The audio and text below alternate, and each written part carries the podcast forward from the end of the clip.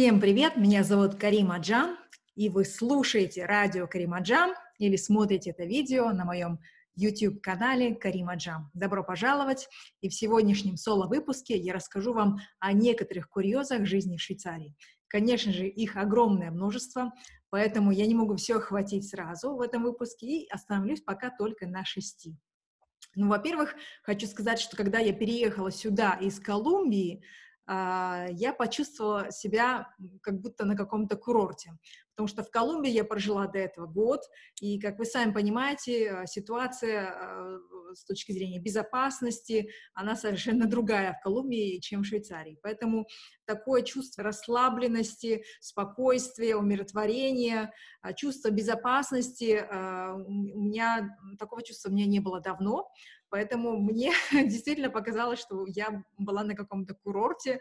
А, первые несколько месяцев действительно не, не от, отпускало меня такое впечатление, что вот э, здесь все это как-то спокойно, замедленно, а, было все очень уютно.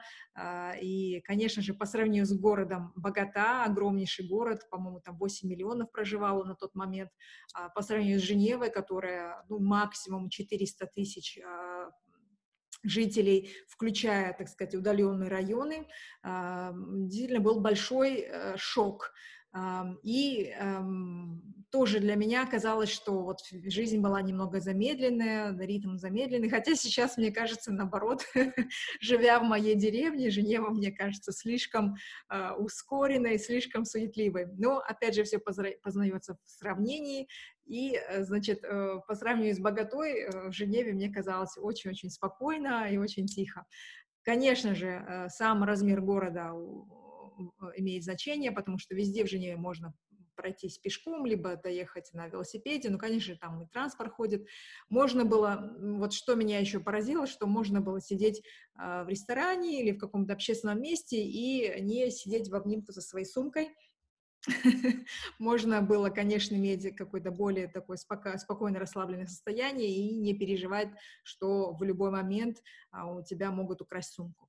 Но хочу говорить а также, что это не значит, что здесь полная-полная безопасность. Однажды я была свидетелем того, что в автобусе у одной женщины вытащили а, портмоне, вытащили кошелек из ее сумки, автобус был битком набит, это было утром, а, тогда я еще ездила на автобусе, сейчас я а, стараюсь избегать, я езжу только на поезде и по Женеве передвигаюсь практически везде пешком, но на то время тогда, да, это было достаточно, ну и сейчас всегда предупреждают, что э, остерегайтесь карманников, они везде есть, несмотря на то, что вот в Швейцарии такое чувство безопасности. Карманники, они есть э, и не только в автобусе. Однажды у меня даже кто-то пытался вытащить мой э, кошелек из сумки, прям при мне. А, но благо моя собеседница, моя подруга, которая сидела со мной тогда за столом, она это увидела, потому что он пытался как-то так вот наклонясь, э, вытащить незаметно, он слишком, слишком наклонился, и это э, вызвало подозрение моей подруги. Ну, в общем, да, конечно, несмотря на карманников, не, несмотря на таких мелких воришек, конечно же, есть и крупные преступления, я, я не буду отрицать этого, но в целом ощущение безопасности, оно присутствует. Но, опять же, есть вот такая тенденция, есть такое, существует мнение, что э, из-за того, что понаехало очень много иностранцев, и, и различных э, там, да, иммигрантов, что э, уровень безопасности немного понизился. Я не могу судить, э, я не знаю статистику по уровню криминальности, но я просто делюсь своим собственным впечатлением. Мне до сих пор кажется, что в Женеве достаточно безопасно. И вот недавно мы были в небольшом отпуске в горах, в кантоне Вале, это чуть вглубь а, Швейцарии, недалеко от границы с Италией. Ну, конечно, это горная деревушка, хоть и туристическое место, но там тоже ну, можно оставить э, э, так сказать, свои вещи на улице и, и найти их там на следующий день. А, у нас, а, вот э, даже несмотря на то, что мы жили в Женеве какое-то время, а, пару раз оставляли э, дверь открытой. Однажды оставили ее даже настежь открытой и ушли в кино. Я не знаю, как так получилось. Мы, видимо, в торопях ее захлопнули, думая, что она закрылась, заскочили в лифт, а, а, скорее всего, от ветра или от э, слишком, слишком сильного удара дверь не захлопнулась, она снова открылась. И, в общем, два часа спустя мы возвращаемся из кино, и, и дверь нашей квартиры была настежь открыта. Всем, э, пожалуйста, заходите. Э, но, слава богу, ничего не пропало. Не знаю, кто зашел ли в нее в то, в то время или не зашел, но, слава богу, все было на месте. Вот. Э, конечно же, дверь, а, входная дверь в подъезд нашего дома закрывается на ключ. Вот такой курьез. Здесь уже, живя в, в деревне, в которой мы живем, ну, деревня — это городок где-то на на 12-13 тысяч э, населения, и э, здесь тоже не раз мы забывали закрыть дверь на ключ, и тьфу -тьфу -тьфу, пока вроде ничего не произошло. Вот, ну да, это э, о безопасности. Еще хочу отметить, что вот все мои впечатления, они основываются, конечно, в основном на жизни именно во франкоговорящей части Швейцарии. Это средняя по э, численности часть, Конечно, Швейцария доминируется все-таки а, немецкоговорящей частью, этих кантонов больше, и по населению их больше. Вот, и поэтому я никогда не жила в немецких кантонах, не могу э, судить о жизни там. Но вот во франкоговорящей, э, как ее называют здесь, Романдии, части Швейцарии, э, вот э, мы, я испытываю вот такие курьезы. Э, должна отметить, что Швейцария — это конфедерация, так и называется Confederation Helvétique, то есть CH, да, э, э, всегда обозначается э, Швейцария. То есть, когда мы видим аббревиацию CH, не всегда понятно, что это Швейцария. вот. И в интернете тоже всегда стоит точка .ch, все домены обозначаются такой аббревиацией. А, значит, э, у нас э, есть 26 кантонов, и каждый кантон — это как мини-независимое государство, да, то есть по принципу федерации, конфедерации, как в Соединенных Штатах, а, может быть, даже как в России. У нас э, каждый кантон имеет свое правительство, а, и может принимать свои законы. И, естественно, все есть, принимаются решения и различные законы на федеральном уровне, на кантональном уровне. Эти кантоны — это вот типа областей, а, это вот название имени государств. И коммунальный уровень — это вот э, городочки, деревушки. Вот мой городок Глан а, — это уже на уровне коммуны. У нас э, на каждом уровне, конечно, есть свое правительство, и, и свои законы. И голосовать тоже можно на, на каждом уровне. Вот. На уровне э, федерации можно, мы голосуем четыре раза в год. И вот у нас вот такие приходят бюллетени, а, и там целая, целый набор материала, сам бюллетень для голосования. А здесь вот в этой брошюрке описывается, а, за что мы голосуем, все за и против. Приводится также статистика на уровне парламента, сколько там, верхняя нижняя палата поддерживают эту ту или иную инициативу. Вот, и мы это потом все кладем в конвертик, и в этот же самый конвертик и отправляем по почте. Либо можно отнести а, в специальный ящик в коммуне. Вот. И, э, ну, конечно, хочу говориться, что голосовать имеют право не все, голосовать имеют право только а, граждане, и э, за исключением в некоторых кантонах допускается голосование а, иностранцами, но с определенным видом на жительство. То есть вид на жительство — это пермисе, он позволяет голосование на уровне коммуны. А, и э, еще хотела отметить, что все кантоны, да, они достаточно различные, различаются очень сильно друг от друга. Конечно же, большинство это немецкие кантоны, дальше французские кантоны и небольшое количество итальянских и роман, а, или даже романш, да, романских кантонов. Они в меньшинстве. Но почти вся информация у нас всегда распространяется на трех языках. А, романский язык не, он хотя является тоже государственным языком, да, в Швейцарии четыре государственных языка. А, зависит от того, где ты проживаешь. Нет необходимости говорить на всех четырех языках, но если ты живешь во франкоговорящем кантоне, ты обязан говорить на французском языке. Вот. Но что касается документации, что касается этикеток на различной продукции в супермаркете, все, все, все приводится а, как минимум на двух языках, а обычно всегда это идет на трех языках, то есть это немецкий, французский и итальянский. А, и вся официальная документация тоже всегда идет на трех языках. Четыре раза мы голосуем на уровне федерации, и на голосование всегда выходят совершенно различные инициативы. В, этом, а, в этой инициативе я уже точно не помню, какие все, все именно есть, но как минимум та, которая мне запомнилась больше всего, это инициатива по тому, чтобы а, гарантировать отпуск по уходу за детьми папам, отцам. Вот, и, а, тут вот еще есть, да, оказывается, предлагается еще а, изменение э, закона по охоте, э, изменение федерального закона по прямым федеральным налогам также, а, еще там что-то, а, истребительские или военные самолеты, э, закон о покупке таких военных самолетов тоже. В общем, тут всего выставлено на голосование 27 сентября 5 пять инициатив. Вот. И э, такое происходит у нас четыре раза в год. Э, очень часто люди не голосуют, оказывается, уровень участия в таких голосованиях достаточно низок, где-то, по-моему, что-то колеблется от 30 до 40. Это, конечно, очень грустно, потому что ну, ну нигде, ни в какой стране мира нет такой возможности участвовать а, в общественной жизни, да, и люди не пользуются этим правом. Мы, став гражданами уже два года назад. Мы с большим удовольствием участвуем в каждых выборах, даже э, несмотря на то, что не всегда понимаешь, что, к чем, как и зачем ну, читаешь вот эту брошюрку, смотришь, еще есть такой веб-сайт у них easyvote.ch, и они там тоже описывают, э, какое мнение у тех, кто за и кто против, какие есть э, плюсы и минусы, и, то, и ты, естественно, принимаешь осознанный выбор. Но всегда очень трудно принять, э, конечно же, решение, потому что ты вроде понимаешь, когда тебе так все дотошно объясняют, ты понимаешь и тех, кто за, и тех, кто против, вот в итоге приходится а, просто принимать какое-то решение. Иногда бывает так, что мы с мужем голосуем а, по-разному. А, вот он, например, поддерживает, поддерживает определенную инициативу, а я ее не поддерживаю. Так вот такое у нас было.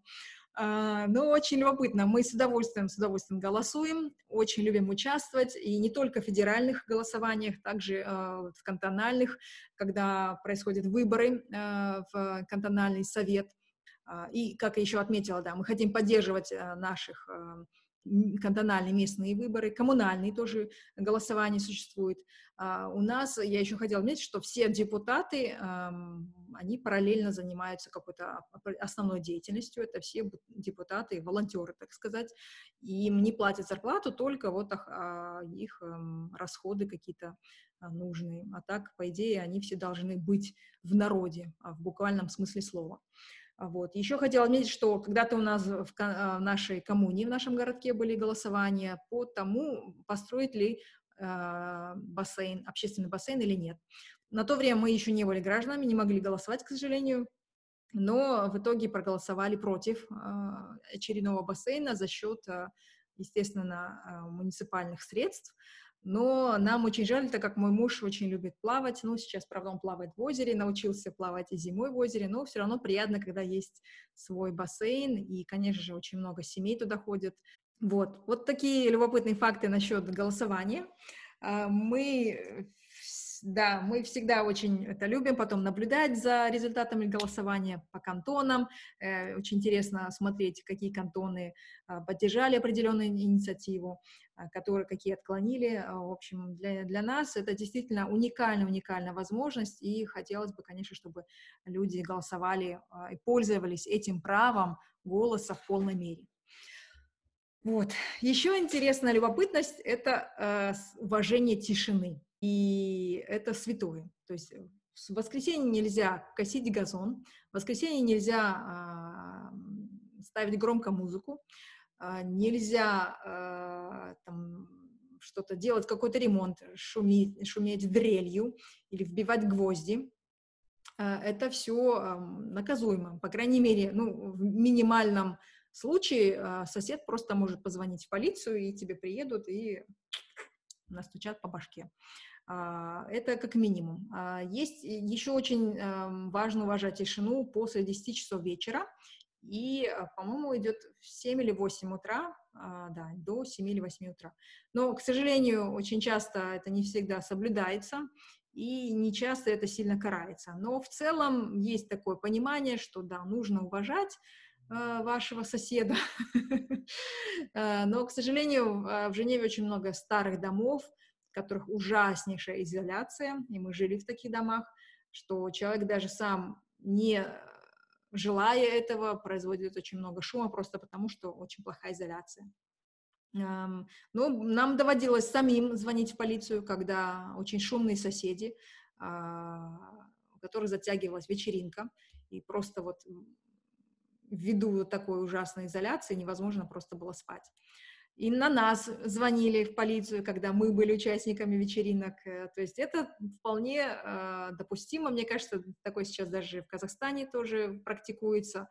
Вот, э, конечно, полиция приезжает, и, и, и это всегда действует. Вот. Про вежливость и про приветливость швейцарцев, опять же, я буду говорить про э, кантоны Романдии, э, франкоговорящие кантоны здесь. Ну, это просто правило хорошего тона, здороваться с людьми. Если это, конечно, не большой город, где много людей, но если вы находитесь где-то посреди поля, и вы вот просто пересеклись а, с кем-то на, по пути, это просто здороваться, это как а, это в порядке вещей. Если э, вы этого человека уже видели на, на вашем пути, ну просто хотя бы встретиться глазами, улыб, глазами и улыбнуться, тоже правило хорошего тона. А иногда даже в городе бывает так, что если с кем-то просто встретиться взглядом, то это тоже нормально сказать привет, сказать bonjour, сказать добрый день. А, вот. И иногда еще некоторые жители более пожилого возраста, они еще добавляют обращение там madame, bonjour madame monsieur.